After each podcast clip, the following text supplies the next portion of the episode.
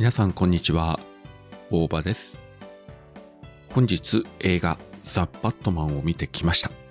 えー、上映時間が3時間という情報を聞いててもうこれは覚悟しなければならないということで見に行く2時間前ぐらいから水分をできるだけ控えてですね頑張って 見てきました。やっぱりですね途中でトイレに行く観客の方結構いらっしゃいましたね。でもこの映画トイレに行くその数分間でも画面から目を離してしまうというのは、えー、非常にもったいないので、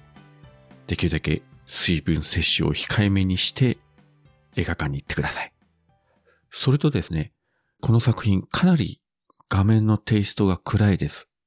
もうほぼほぼ真っ暗と言っていいようなシーンもたくさんありますし、ナイトシーンの上にさらに雨も降ってるシーンがかなりあってですね、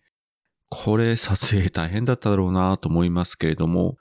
まあこれ映画館じゃなくて自宅で見ようと配信されればいいやと思ってる方も多いと思うんですが、これはですね、ある程度大きさがあって、性能のいいテレビじゃないと、多分黒い部分、暗部の表現ができないと思うんですよね。単純に潰れてしまう可能性が非常に高いです。まあ、4K 対応テレビでシネマモードとかにして明るさの調整してとか、まあそういうことが得意なマニアの方だったらいいんですけれども、そうじゃないとせっかくの暗闇の撮影が潰れてしまいますので、その意味でもやっぱり映画館で見た方がいいと思います。2回目以降は自宅で見るの全然いいと思うんですけどね。最初からテレビで見てしまうのはちょっともったいないなと。音響効果もそうですけどね。えー、内容についてはですね、まあ、公開始まったばっかりなので、もうネタバレになるので言いませんが、ただ正直、この映画ネタバレで何がどうするというような映画ではないと思います。ストーリー展開もまあ、そんなに謎というか、いやまあ、謎はあるんですけどね。こいつの正体は誰だとか、ありますけれども、まあそんなにピリピリとしたほどネタバレに気をつけなくてもいいんじゃないかなという気はまあ しますけれども、まあここはね、一応大人の対応ということで、具体的な話は控えておきたいと思います。実はですね、自分バットマンは子供の頃、えー、60年代にアメリカで放映された伝説のドラマシリーズですね。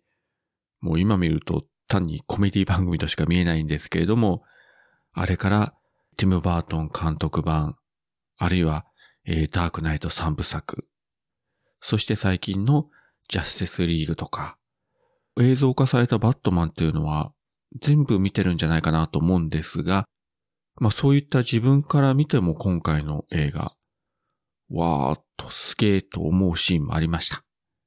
で、その一方ですね、まあここはどうなんだと思うシーンもまあなくはないんですけれども、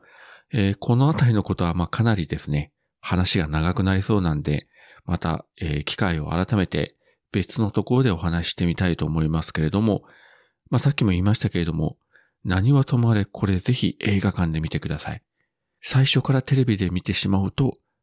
魅力が伝わらないと思います。もったいないです。そこをもう何度も強調しておきたいと思います。